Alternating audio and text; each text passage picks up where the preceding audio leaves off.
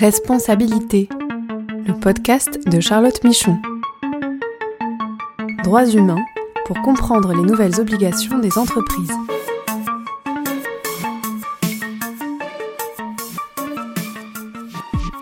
Bonjour à tous et bienvenue dans ce podcast consacré aux nouvelles responsabilités des entreprises en matière de droits humains.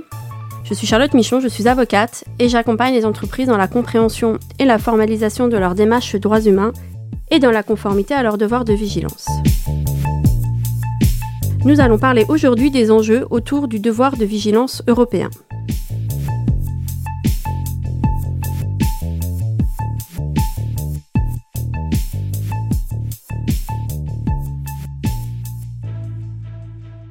Alors aujourd'hui, nous allons aborder la question de la future directive européenne sur le devoir de vigilance et des enjeux autour de ce texte. Nous avons déjà échangé sur ces enjeux avec certains invités du podcast et donc je vous renvoie vers les épisodes avec euh, le député Dominique Potier sur le bilan de la loi française et celui avec Isabelle Schumann sur la place des syndicats dans le devoir de vigilance. Alors tout d'abord un petit rappel. Donc le devoir de vigilance, c'est quoi? C'est l'obligation faite aux entreprises d'identifier et de prévenir leurs risques d'avoir des impacts négatifs sur les droits humains et l'environnement de par leurs activités commerciales et donc leurs activités commerciales au sens large, parce que nous devons prendre en compte aussi les activités de leurs relations commerciales. Et ce que nous voyons aujourd'hui, c'est que ce concept du devoir de vigilance, donc qui vient à la base des recommandations des organisations internationales, donc de la soft law, est progressivement traduit en droit dur, avec d'abord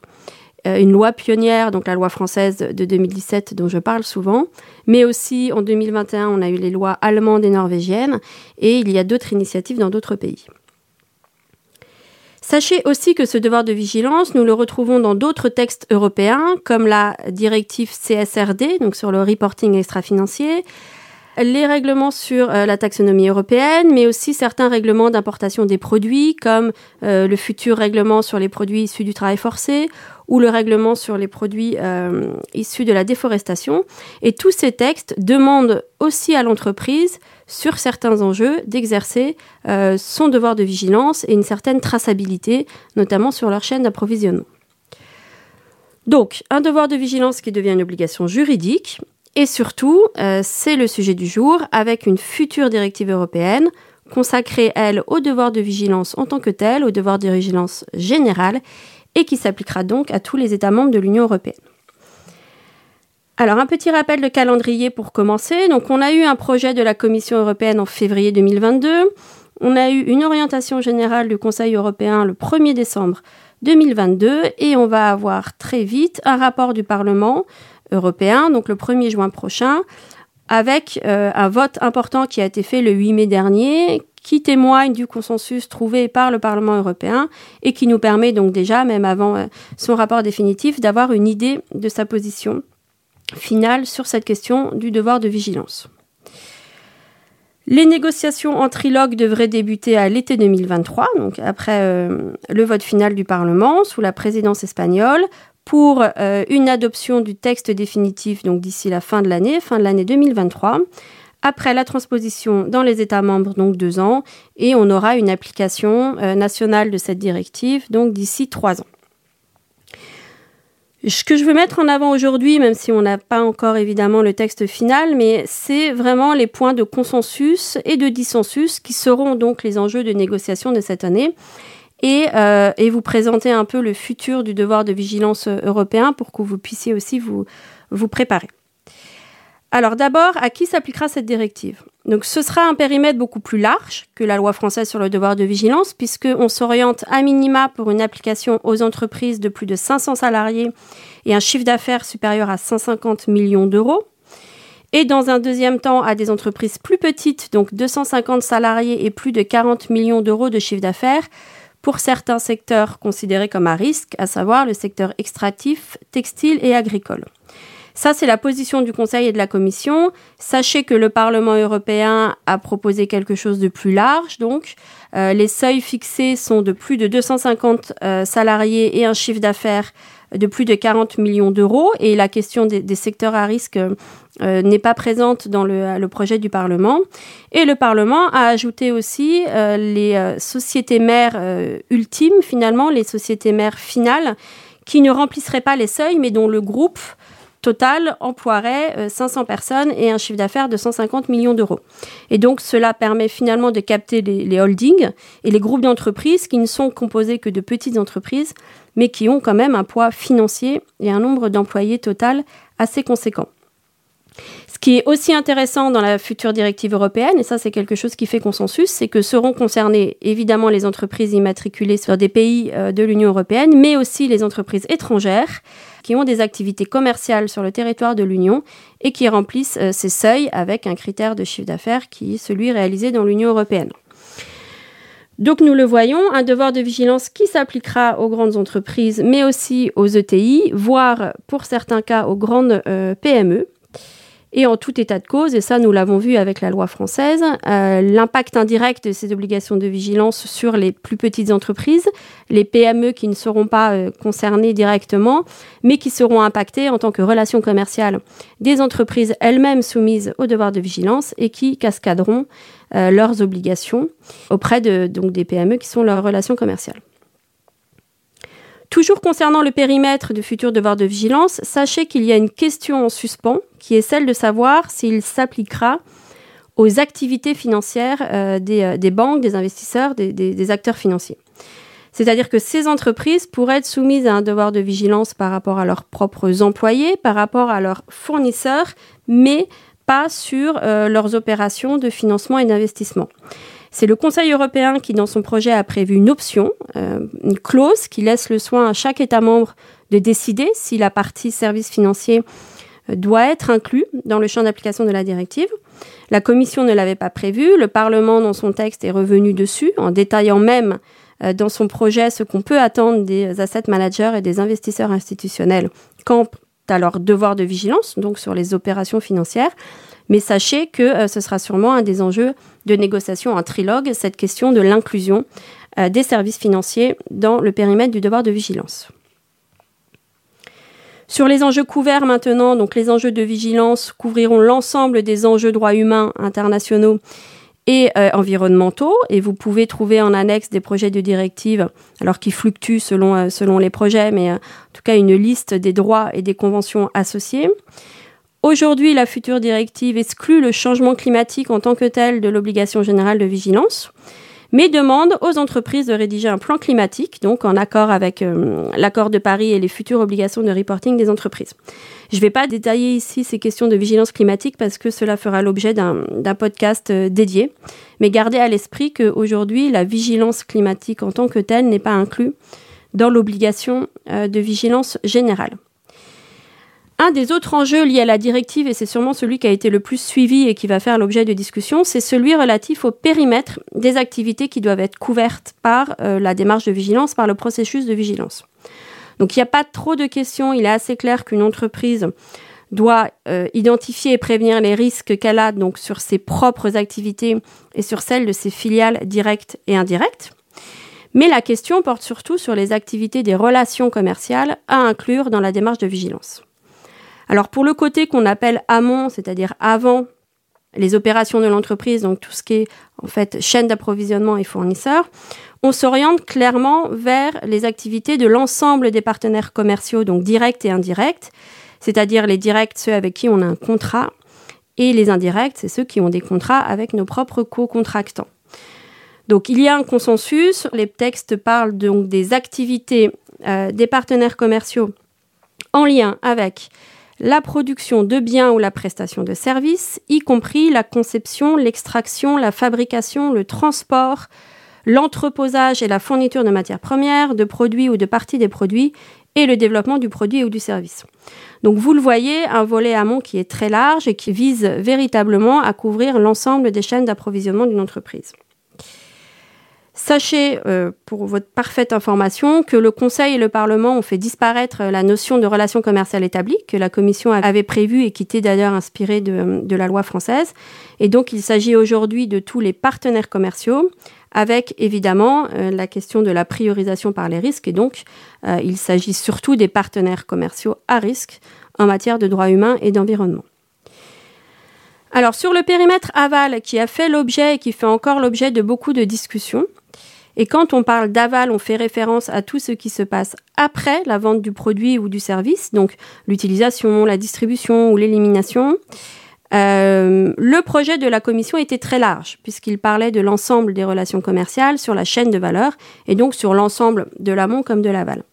Le Conseil européen, et qui a été en partie suivi par le, Parlement, a restreint cette partie aval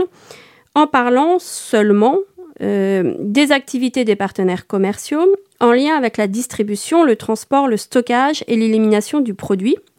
Lorsque les partenaires commerciaux exercent ces activités, c'est ce qui est important, pour l'entreprise ou au nom de l'entreprise, et ils ont exclu l'élimination du produit par les consommateurs. Le Parlement européen a repris cette définition en ajoutant la notion de prestation de service, et donc non plus que les, euh, produits, la partie aval liée aux produits. Et il parle, euh, le Parlement européen, d'entités impliquées dans ces activités et non des partenaires commerciaux qui exercent pour l'entreprise ou au nom de l'entreprise. Donc une partie aval proposée par le Parlement européen qui est plus large finalement que celle du Conseil, qui sera aussi sûrement sujette à discussion. Pour être tout à fait précise et toujours sur cette partie usage des produits et services, il a aussi été ajouté par le Parlement l'obligation pour les entreprises, lors de la distribution ou de la vente d'un produit ou de la fourniture d'un service, de s'assurer que la composition, la conception et la commercialisation du produit ou du service n'entraînent pas d'incidence négative, qu'elles soient individuelles ou collectives. Et donc cela renvoie potentiellement à l'usage dangereux ou à un usage attentatoire aux droits humains de certains produits et services qui ont pu être mis en avant euh, euh, ces derniers mois ou ces dernières années à l'encontre de certains secteurs d'activité. Donc voilà pour le périmètre de l'obligation de vigilance. Euh, maintenant, regardons le contenu de l'obligation de vigilance et donc finalement ce que les entreprises doivent faire pour mettre en place leur démarche. Alors, les obligations de vigilance prévues par le projet de directive sont clairement inspirées des recommandations de la soft law, donc des principes directeurs des Nations Unies et de l'OCDE. C'est une démarche, la démarche de vigilance est une démarche d'identification et de priorisation des risques, d'impact négatif sur les droits humains et l'environnement, et nous retrouvons aussi les étapes euh, du plan de vigilance que nous pouvons avoir euh, en France avec une politique de vigilance, c'est-à-dire le plan de vigilance, des mesures d'identification et de priorisation et donc des cartographies des risques, des mesures de prévention et d'atténuation des impacts, la mise en place de procédures d'alerte et de réclamation, ainsi que l'évaluation périodique des mesures et donc le suivi, et euh, la question de la transparence avec la publication annuelle de la démarche et des progrès qui ont été faits. Quand on regarde les différents textes, les projets, euh, notamment entre celui de la Commission et du Conseil, on voit que euh, on retrouve de plus en plus dans les projets de textes de directive des précisions méthodologiques et des concepts tirés de, des principes de soft law, donc des principes directeurs, pour expliquer les critères d'une démarche de vigilance effective, avec par exemple des éléments sur l'évaluation de la sévérité des impacts, euh, de la probabilité d'occurrence, la hiérarchisation, mais aussi, euh, ce qui est très important et qu'on retrouve beaucoup dans les principes directeurs des Nations Unies, les différences à faire en termes d'intensité des mesures de vigilance et de type des mesures de vigilance, si ce sont des impacts négatifs qui ont été causés euh, par l'entreprise ou des impacts négatifs auxquels l'entreprise a contribué, ou si ce sont des impacts négatifs auxquels elle est entre guillemets juste liée et où là euh, elle doit user de son influence euh, pour euh, pouvoir remédier à ces impacts. Sur le dialogue avec les parties prenantes, donc qui est aussi clairement un grand enjeu autour de cette directive, il y a eu un renforcement de la partie dialogue avec les parties prenantes par le Parlement européen, qui demande aux entreprises la consultation et l'engagement avec les parties prenantes potentiellement impactées, et qui ajoute un article sur les conditions de cet engagement effectif. Il y a aussi des mentions plus détaillées sur les mécanismes de réclamation, donc les grievance mechanisms, qui permettent aux parties prenantes potentiellement impactées d'entrer en contact avec l'entreprise et d'alerter sur d'éventuels impacts négatifs.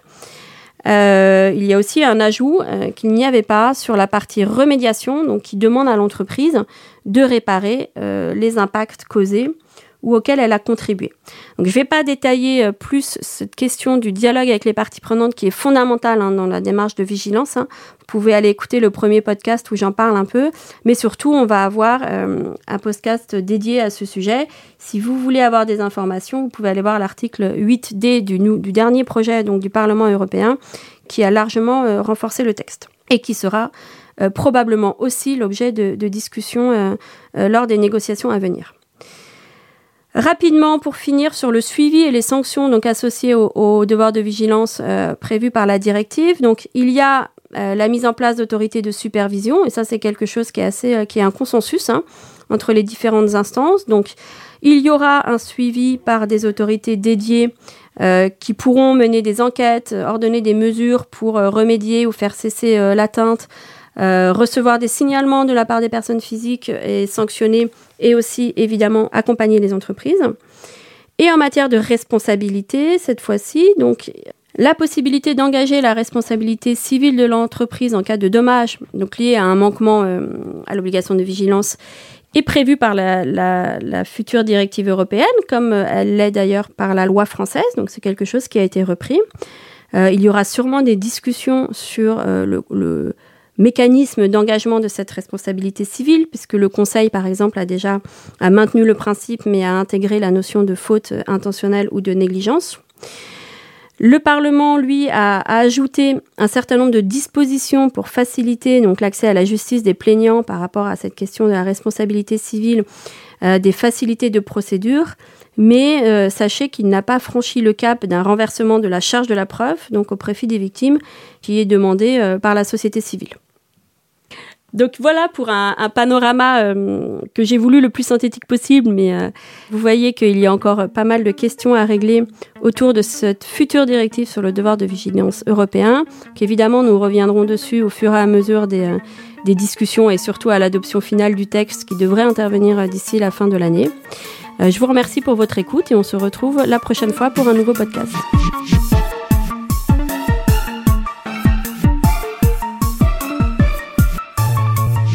Ce podcast est proposé et présenté par Charlotte Michon. Vous pouvez la contacter sur LinkedIn pour plus d'informations.